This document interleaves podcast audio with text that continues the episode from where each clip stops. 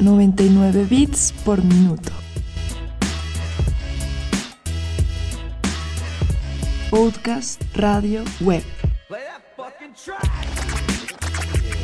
Entrevistas, especiales, selecciones, historias y mucha, mucha música nueva.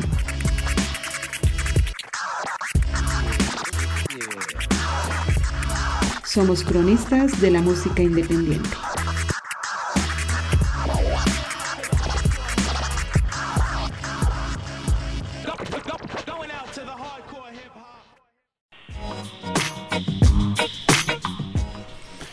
Hola a todos, una nueva emisión de 99 bits por minuto. Soy Camilo Páramo y hoy en entrevista con Sobibor.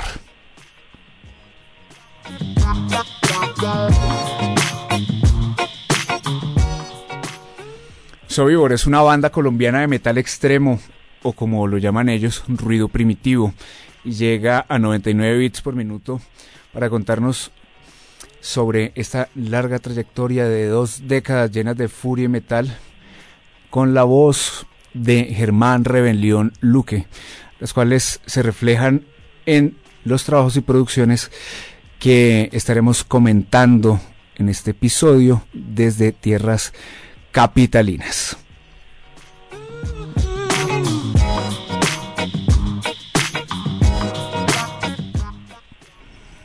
Como siempre es un gusto saludar a David Escobar. Q. Hola Camilo, hola a todos nuestros oyentes y por supuesto a Germán. Eh, saludo muy fraternal, contento como siempre de estar en este episodio de 99 bits por minuto. Germán Luque, bienvenido mi hermano, muchas gracias por aceptar la invitación. Muchísimas gracias eh, por eh, invitarme a este programa. Bueno, la idea es hablar claramente sobre Sobibor, hablar sobre metal, hablar, hablar sobre Bogotá, un poco lo que, lo que encierra 20 años de trayectoria, hablando no solamente con un músico ya eh, conocido, reconocido, consagrado, sino también con un melómano y con un fan de los sonidos extremos del punk, del metal. Entonces, eso, eso nos convoca, mi estimado Germán. Sí, claro, eh, gracias eh, nuevamente pues por la invitación, eh, por el espacio que le brindan a Sobibor. bueno, exactamente son 22 años, ahorita a final de, de enero serían 23 años. La, la banda inició en el año 2000 eh, bajo el nombre de Execror y, y bueno, hasta la, la, fecha ha sido un trabajo ininterrumpido, o sea, ha sido, no ha habido día que no se haya trabajado eh, en cualquier aspecto con Soibor. Son casi ya 23 años de trabajo ininterrumpido. Que no es un dato menor, por supuesto. Eh, porque, a ver, vamos, a, vamos a irlo charlando, así como, como tranquila vaina, pero 20 años en adelante es, de hecho, bandas que, que, y lo digo en todos los géneros, ¿cierto? Lo digo en todos los géneros, hablando del, del underground, que eso será una, o, o sí, de lo subterráneo, que es entendido desde distintos géneros con, con, pues, con, unos sentidos como particulares, pero por lo menos en el mundo del metal 20 años es muchísimo tiempo, 23 pues aún más, y en eso, en eso pasan muchísimas cosas, muchísimas cosas. Hablemos, por ejemplo, de los músicos que han acompañado Sobibor este proyecto durante estos 23 años. Eh, bueno, eh, Sobibor básicamente es una operación de, de, de un solo integrante de, de mi persona.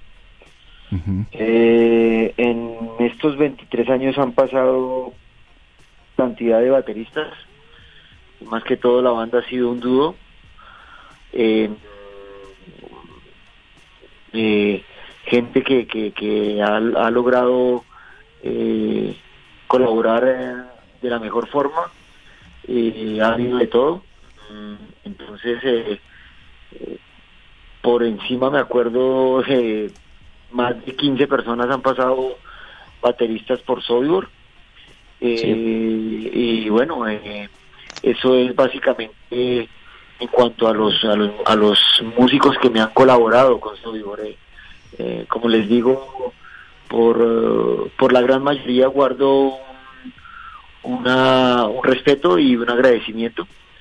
Eh, pero como todo, hay gente que, que aportó y hay gente pues que eh, pues eh, utilizó la banda pues para sus, sus, fines que necesitaban en ese momento y bueno también está bien entonces eh, igual Sobibor ha sido como como un medio para, para, para que muchos de estos músicos hayan logrado pues mostrar su trabajo y, y, bueno, hayan podido también eh, eh, encontrar una, una retribución a su trabajo.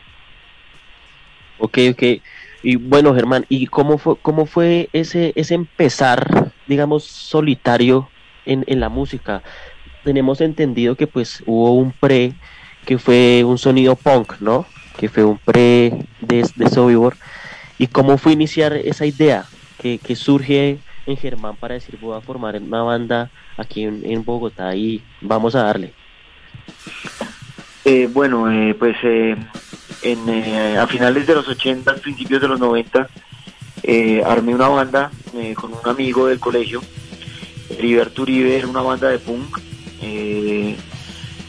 creo que la banda todavía existe, con Heriberto Uribe, el baterista, y otro otro amigo también de ese entonces, de esa época, que era una época de, de, empezar a vivir cosas, eh, a empezar a, a, sí, a vivir, a vivir en, toda la extensión de la palabra, eh, en, el, en, el, en la música, en el, en el ruido, en, en el punk, en el metal, eh, en, el, en el sonido eh, extremo que se vivía en ese entonces, ¿no? Era, era algo más, más, eh, no, no, no sé si llamarlo como más sentido, pero, pero por lo menos sí era un poco más, eh, era, era dificultoso poder llegar a, por ejemplo, a la música. Entonces, eh, la música siempre ha sido cara y conseguir eh, una colección musical o, o conseguir la, eh, la música que uno le gustaba o empezar a integrar, pues no era tan fácil, pues porque eh, tocaba hacerlo de la forma, mejor dicho, como, como abriendo, abriendo monte con un machete, sin abriéndose camino por la selva. Eh, entonces, era, era, era esa forma de pronto encontrar a alguien que, que le, le rotara uno una banda o un cassette donde no estaban marcadas bandas, sino solo canciones sueltas o en un cassette que uno no sabía qué era y tratar de hacerle eh, búsqueda a, esas a esas canciones que, que bueno eran en, inglés en, en castellano eh.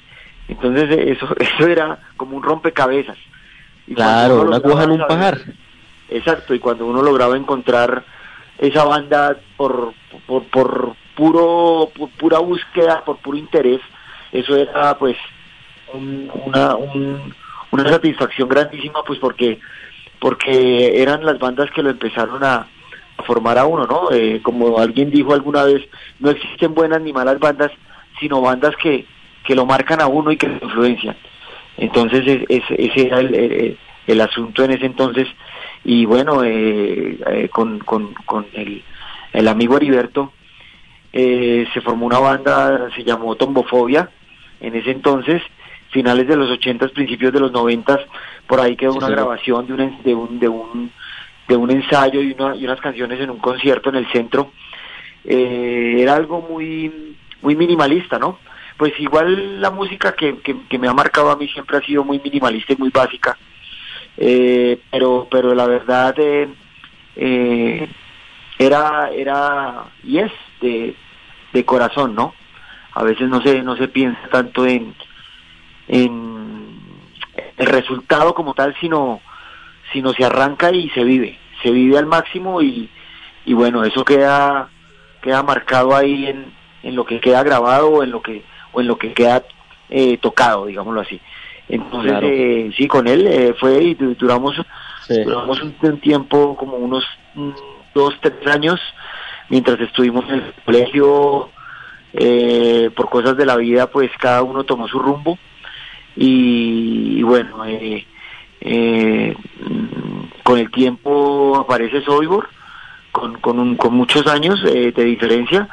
Muchas de las canciones de Sobibor las, yo las tenía ya compuestas desde ese entonces, pero no, no, no se lograron tocar con, con Tombofobia pues porque eran más metal, ¿no? Tenían una raíz más metalosa y, el, eh, en ese entonces el radicalismo de, mi compañero en la batería de Uriber, de, de Heriberto no, no, no, no, no, le gustaba mucho ese sonido, le era más radical con el, el hardcore. Entonces eh, se, negaba a tocarlas. Afortunadamente, ¿no? De pronto me, hizo un favor. sí, sí, sí. sí, eso básicamente. Ok, bueno, y ya Germán, ya está decidido, ya está Sobibor y ya está de pie contra el asfalto. ¿Y cómo, cómo es sacar, bueno, ya autoproducirse? Porque pues tengo entendido que, el primer trabajo a un paso del abismo es autoproducido. Entonces, ¿cómo, cómo es ese, ese trabajo? ¿Cómo es poder grabar eh, acá? ¿Cómo fue ese, ese, ese, ese cuento? Bueno, eh, pues eh, mm, una de las, eh, de las eh, raíces del punk es, es uno mismo conseguir las cosas por los propios medios, es mm, sin importar lo que, lo que, lo que, lo que se atraviese, como haya que conseguirlo, se consigue. A veces el resultado puede ser muy, muy tosco, muy crudo, eh, dependiendo de las capacidades de cada quien. Entonces, pues yo venía de ese entonces de, de conseguirla. De pronto, si no hay una batería, pues se hace una batería con, con tarros de pintura.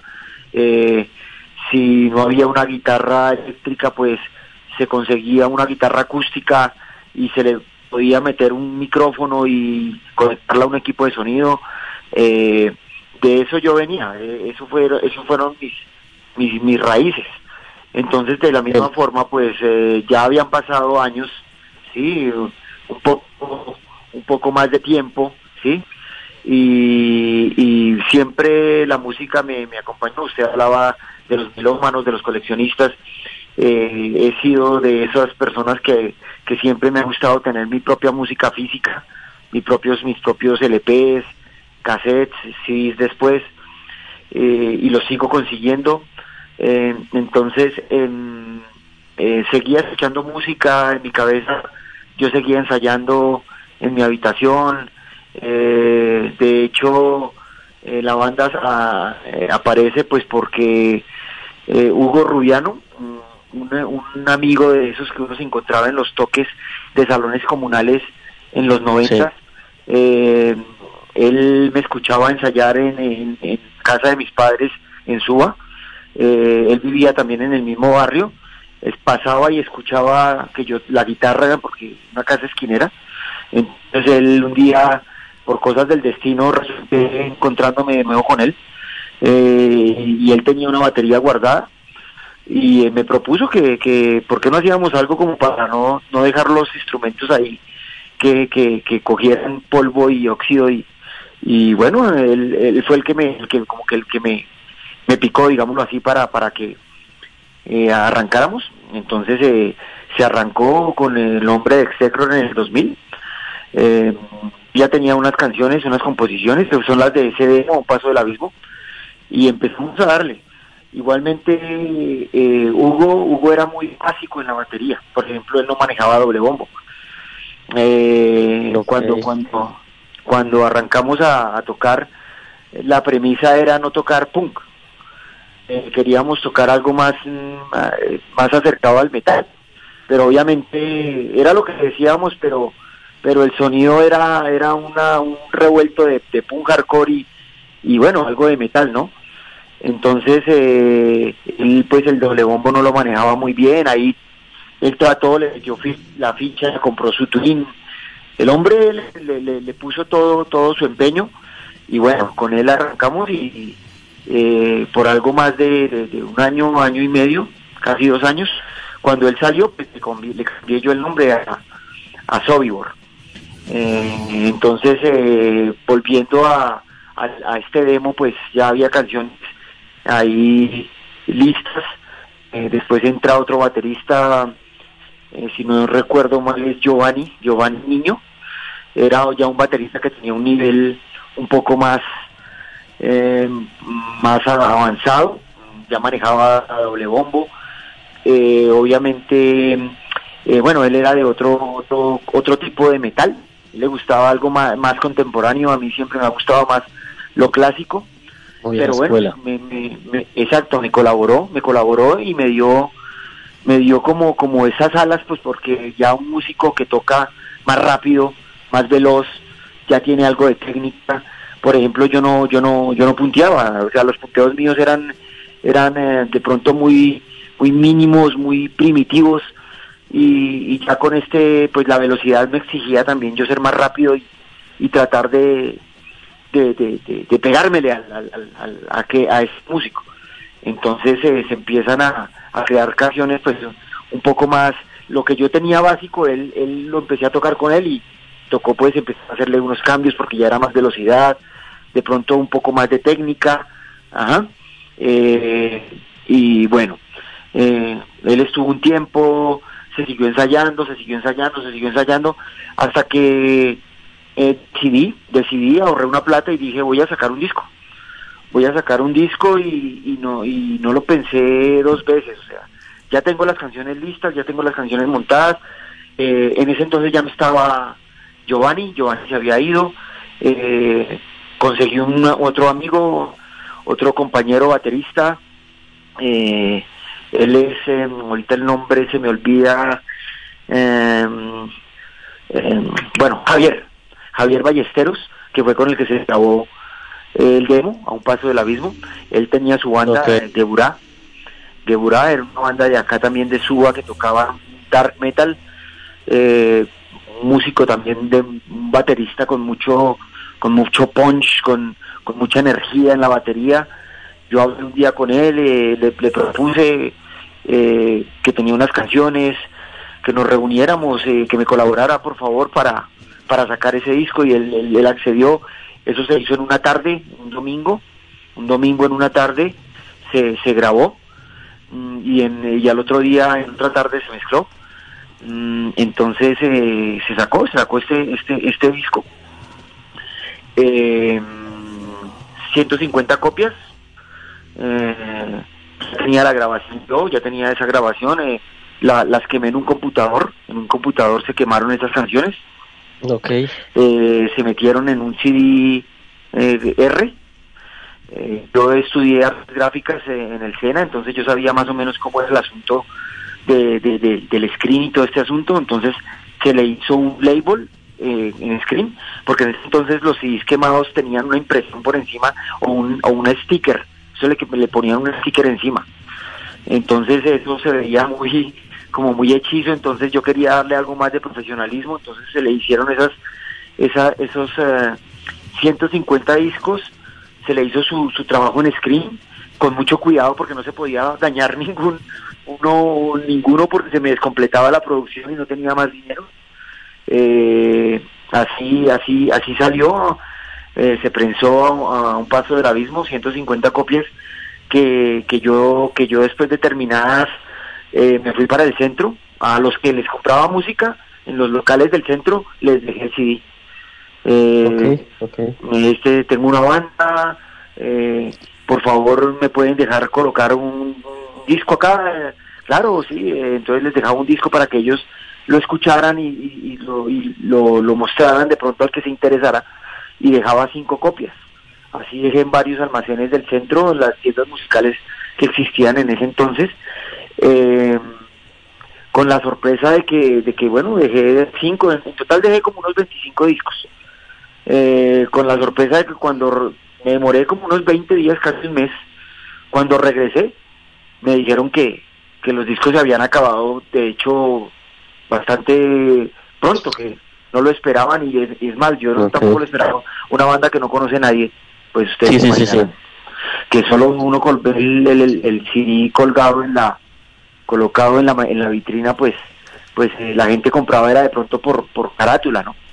claro, roja, roja con blanco y negro eh, que, que, llamaba la atención y, bueno, lo escuchaban y, y el, sonido y, y, que el sonido con esa fuerza. Vamos a darle una probadita a nuestros oyentes de, de lo que es ese odio, de ese odio y guerra, para que sepan de qué estamos hablando con Sobibor y ya volvemos.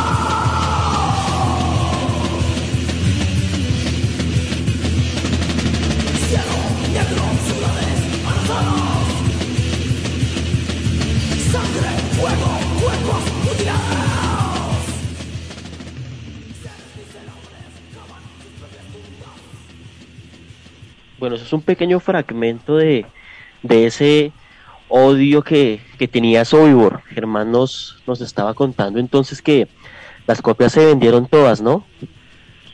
Sí, sí, sí, así fue. Eh, se, vendieron eh, las copias cuando regresé, pues dejé más, más material y bueno, el, las 150 copias se fueron, se fueron en un tiempo relativamente eh, rápido y, bueno, eso fue la, la antesala pues para, para seguir eh, haciendo música y, y después eh, salir con el, con el primer trabajo que fue Furia Metal. Ese primer trabajo es eh, la punta del iceberg, ¿no? Ese primer trabajo siento que, y me incluyo, a muchos nos marcó y fue lo que nos enrutó con Sobibor, que es el Furia Metal, si no me equivoco, ¿correcto? Así es, eh, Furia Metal pues es, es un es un trabajo al cual yo le debo le debo mucho es un es un trabajo que que la verdad eh, em, me ha dado muchísimas satisfacciones en todo sentido eh, y por el cual guardo un, un, aprecio y, y, un respeto grandísimo. Claro, y es que este, este trabajo de verdad eh, sin ánimo de exagerar, es, es, el que verdad le abre la puerta a, ese sonido de Sobibor que lo identifica, ¿no? Y, a ese eslogan de, primitivo metal, pero que, no sé, si yo me estoy equivocando, es una mezcla ahí como entre, entre un rock and roll y un trash, es, muy movido, que, que a muchos nos, nos llama, y las letras también, sobre todo, es como, como ese llamado de, de si esta es la furia y este es el metal. ¿Cómo, ¿Cómo fue ya crear ese disco y realmente ya sacar un larga duración, Germán? ¿Cómo, ¿Cómo fue esa experiencia ya con este trabajo? Pues bueno, ya, ya se venía de, de, pues el demo, de, del, de Da un paso del abismo. Aquí hay unas canciones que entran en el, en el Furia y Metal. Eh, ya había pues eh, eh, un, un, poco más de recorrido y, de, y ya tenía las cosas como más claras de lo que quería conseguir con software y entonces eh, todo todas estas composiciones fueron como muy muy naturales. La verdad yo a veces me pongo a, mirar eh, cómo fue el asunto y, y, de verdad pues fueron fueron unas composiciones muy muy naturales como les digo. Eh, eh, a veces también a mí me queda como, las escucho yo, yo digo, pues madre, ¿de dónde, cómo fue que salieron estas composiciones? Pero, pero bueno, eh, ahí, ahí, ahí salieron y, y, y yo seguía con, con mi idea, yo seguía con lo que, con lo que se ahorró del, del- de la venta del demo, pues siempre fui muy organizado con, con, con esa, con ese dinero, siempre lo guardé y, y empecé a ahorrar de más para, para conseguir eh, más dinero porque ya tocaba grabar el, el, trabajo como tal y, y, bueno, eh, eh, se grabó, se, se, se grabó en ese- se grabó análogo, también yo creo que ahí está una de las de las magias, de la magia que tiene ese, ese magia y magias que tiene ese disco, Furia y Metal, se grabó análogo en una consola de ocho canales, eh, en carrete de cinta, como se grababa antiguamente. Eh, desafortunadamente no se pudo prensar en, en- en vinilo, hubiera sido lo ideal en ese entonces, pero eh, salía muchísimo más costoso. Eh, así fue fue costoso porque este estudio donde grabamos Audio 8, eh, el señor Ricardo Ro- Rodríguez es una persona que, que le, le supo dar ese, ese, ese sonido a lo que, lo que yo tenía en mi mente. En este estudio se, se grabó El Más Allá de la Demencia, el primer álbum de Neurosis, se grabó en, en ese mismo estudio con el señor Bull Metal. Eh, de hecho, hablaba con Ricardo y le preguntaba a Ricardo que cómo era este señor y él, él me contaba anécdotas de, de, de- de Bull Metal. Una persona muy, muy amable, decía él, como todo paisa, ¿sí? Eh, hablador, eh, buena persona y, y bueno, eh, eso era ahí como un paréntesis. Entonces se grabó aquí en este estudio y, y, y bueno, ya prensar un disco profesional, o sea, inyectado, ya no quemado, sino inyectado. Eh, las carátulas, todo este cuento. Eh, a mí la parte gráfica siempre también me ha, me ha me ha movido, me ha llamado. Todo lo diseñó Germán, ¿sí? Sí, en todo todo lo de Sobibor, eh, el diseño en cuanto en de- partiendo desde la música, pasando por las letras, hasta el diseño de carátulas, camisetas, eh, cualquier imagen, todo viene de, de- de mi cabeza. Ok, Entonces, eh, ok, bien. Eh, crear esa idea, esa imagen, me ha gustado mucho la fotografía. Eh, yo quería una carátula, pues se dan cuenta, pues eh, la, eh, la mayoría de, de trabajos de Sobibor son fotografías, es trabajo en fotografía.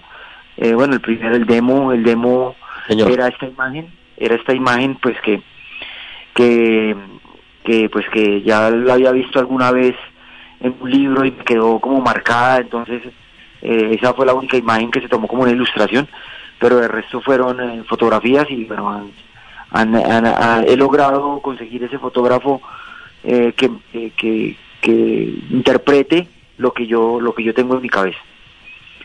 Entonces eh, así así es que nace Furia y Metal. Sí. Eh, y, y bueno, ya, ya de Furia y Metal han pasado varios años y, y varias reediciones y después salió en vinilo afortunadamente, que también es un, un vinilo ya eh, que no se consigue. Eh, eh, lo he visto bastante caro por ahí en internet, entonces, bueno, eso, eso, eso. ¿En qué, en, qué, ¿En qué año Germán reedita ese Fury Metal en vinilo? El vinilo, si no estoy mal, salió en el año 2014, si no estoy mal. Ok. El año 2014 por el sello, el sello American Line. Este sello también sacó un ma- material de Masacre, de Masacre, la banda de Medellín. Sí, Eh, sí. La banda de metal eh, emblema colombiano. Entonces, eh, este sello prensó Furia y Metal. Igual también hay una reedición, pero en CD en Japón, que fue antes. Fue antes la reedición en Japón, eh, en CD, del Furia y Metal. Eh, y bueno, ya han salido eh, varias eh, reediciones. Ok, ok. Bueno, digamos que pasamos del demo ya al disco, pero Sobibor, digamos, sigue estando en en el ámbito del underground, ¿no? Eh, Germán, ¿qué opina de, de, de, de ese término, de- del término underground, de, de toda esta movida subterránea? Si realmente es, es bueno estar en el underground o de pronto estar en ese underground es un trampolín para llegar al mainstream. ¿Qué opina Germán de ese aspecto? en su experiencia como Sobibor, por supuesto. Mm, bueno, el underground. Eh, eh, el underground es, eh, hoy en día, pues, ese es como un, como un tema de, debate, ¿no? Sí, señor. Realmente existe todavía el underground. pues porque hoy en día, pues, todo, todo, todo se ve en internet, todo está en, en, la red. Entonces, muchos dicen que el underground ya no existe, pero de todos modos es eh, yo creería que, que, que, existe más como, como, como una postura, ¿no? Como una forma de afrontar la música, ¿sí? Ok. Entonces, eh, como una convicción. Pero, pero ya el, underground que veíamos antes ya obviamente no, no, no, está. Pues eh, sí, Sobibor sigue siendo pues una banda eh, underground, sí, porque es una banda pues que, que sigue estando oculta para, para, para, para para, la música comercial, digámoslo así, ¿sí? O para el rock comercial o, el metal un poco más comercial.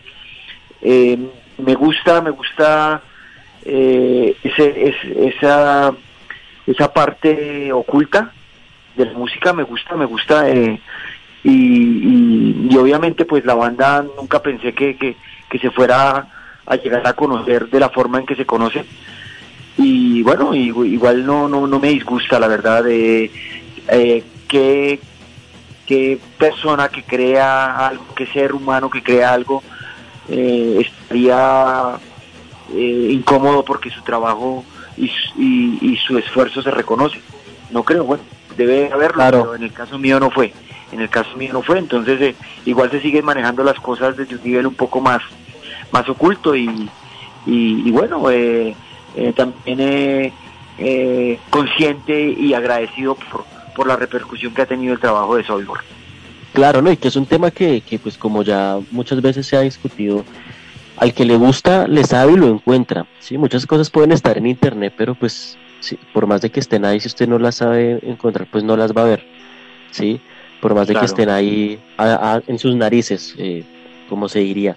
Y eso suele suceder mucho. Y, y como decía, nosotros hemos debatido ya este tema y es que ahora todo está un clic, ¿no? Todo está un clic, ya no hay un esfuerzo, pero aún así hay muchas cosas que se siguen manteniendo ahí en, en ese, como en ese escondite, por así decirlo.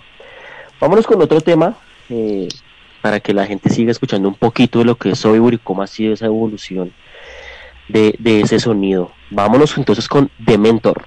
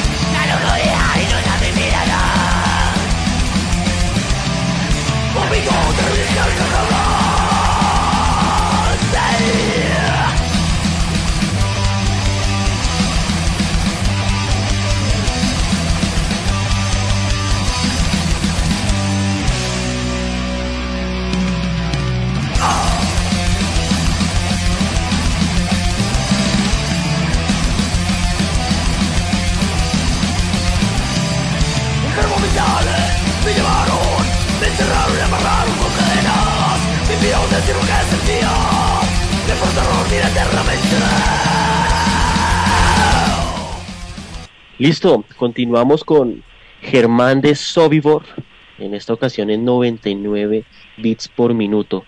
Ya estamos pasando entonces de esa transición de, de ese underground latente, de ese furia y metal, de todo ese sonido, de la imagen, y ya después empiezan a llegar otros sonidos como Noise of War, y que es un split, ¿no? Si, no sé si me equivoco, Germán, me corrige.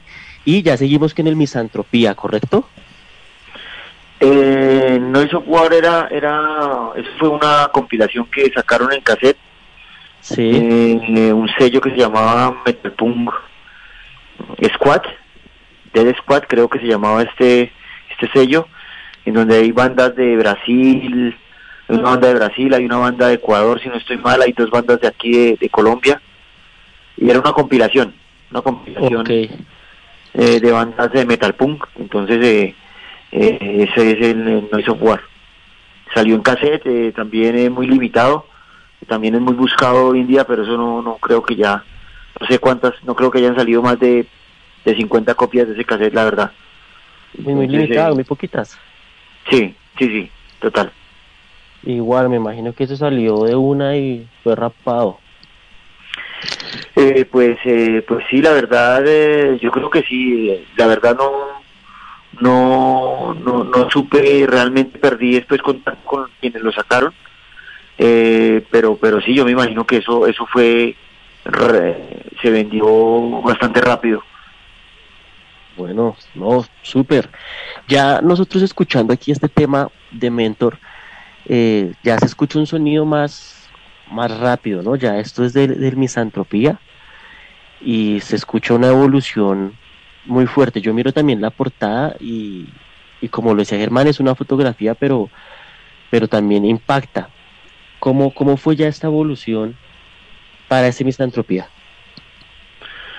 Bueno, el, el misantropía. eh, esto mm, fue ya seis meses, seis, ah, perdón, seis años después de, de, de, Fury Metal. Eso fue en el, en el 2012. 2012, Fury Metal 2006. Sí. Eh, eh, sigue, sigue esa, esa- esas ganas de seguir haciendo música y, y seguir eh, componiendo. eh, tenía, habían, habían eh, maquetas eh, que de pronto en Fury Metal no salieron, pero, pero habían canciones de esa misma época que yo tenía grabadas en un cassette. Cuando yo me, me siento a ensayar, pongo, ponía a grabar eh, una gra- la grabadora ahí al lado de- del amplificador y grababa los riffs para, para empezar a crear eh, nueva música y, ahí, y ahí salieron las canciones para, para el Misantropía. Eh, también un disco que, que, me, ha traído muchas satisfacciones personales. Eh, es un disco que se ha logrado dar su espacio, porque Fury Metal pues a- salió y el, y el Fury Metal pues me dicen, me dicen eh, eh, muchas personas que es uno de los discos ya mm, como emblema del, del, metal colombiano. Eh, entonces es, es, es esto, esto pues eh, eh, no es no es no es no es tan fácil como de, digerir, pero pero bueno eh, trabajo con misentropía también buscando que él tenga su propia energía, su propia personalidad, que tenga su propio su, sus o sea su vida propia y lo y creo que lo he logrado. Eh, eh, creo que entre furia y metal y misantropía se ve se ve un, un cambio. Sigue siendo la energía de Sobibor pero veo un cambio lo siento. Eh, entonces y, se, y se eh, siente, y se siente. Exacto, sale sale misantropía y bueno, su, su, su, su imagen de carátula, pues una imagen en cierto modo pues contro, controversial hoy en día en- entre tanta entre tanta tanta locura. Eh, porque Claro, la sí. verdad eh, ver que eh, Facebook a mí me, me, me cierra el, el- el Facebook por un mes por esa fotografía, sabiendo que uno ve otras cosas que realmente si vamos a hablar de pornografía, pues es- pornografía se ve en Facebook todo el tiempo. Todo el tiempo se ve pornografía en Facebook. Eh, y, y- y bueno, esta carátula va a ser censurada.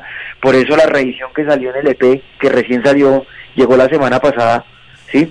Me, to- me tocó cambiar, me tocó cambiar la, la carátula. Es- aparece solo el nombre, el logo de Sobibor, logo de Sobibor en, en un dorado eh, estampado, debajo misantropía y por dentro está la carátula, la carátula grande. Es una un inserto. No, Gayful, es una edición Gayful, apenas Ah, se abre la tapa, lo, la va a ver gran, grande, grande, grande en toda la toda la, la etapa. Entonces eh, eh, tocó hacer eso y bueno, en Misantropías en 2012 y, bueno, con todo lo que ha pasado y, y también es un es, no hay canción que es que que, no, que, que toque de, misantropía que también la gente la coree y la disfrute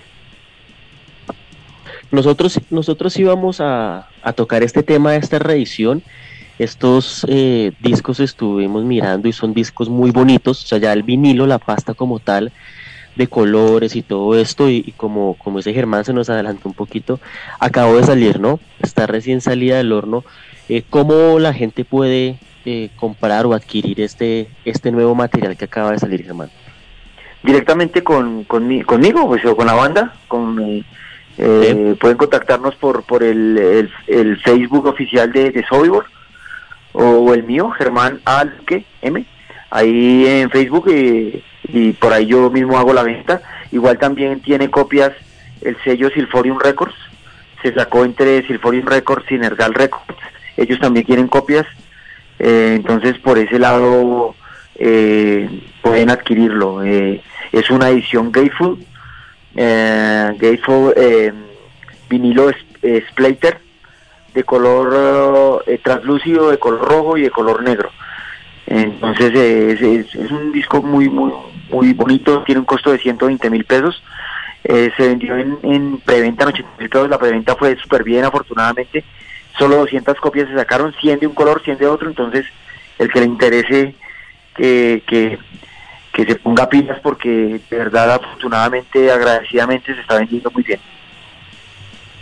Bueno, listo Germán. Entonces atentos a las redes de, de Sobibor y a todo lo que esté saliendo. El tiempo nos apremia, como siempre. Se quedan muchas cosas por, por tratar y por hablar, pero pues nada, agradecidos Germán por, por este pequeñito fragmento, esta pequeña charla que, que nos brinda y conocer de Sobibor y bueno, en lo que están moviéndose ahorita.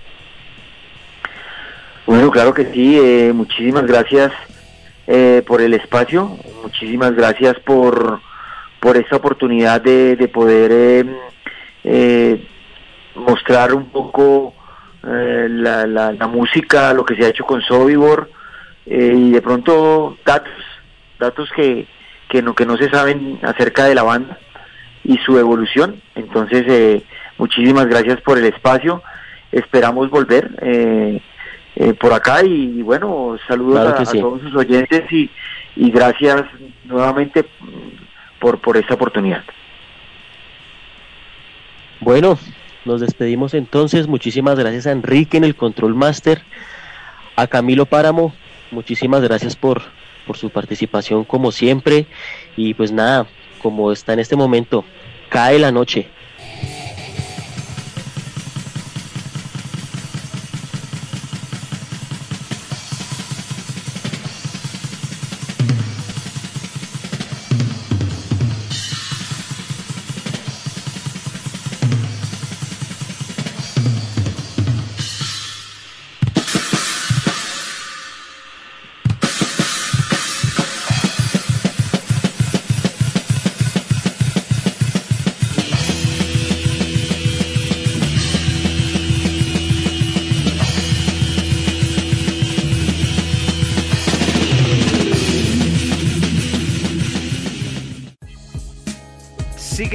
En arroba 99 bits por minuto en Instagram, Spotify, Medium y Facebook.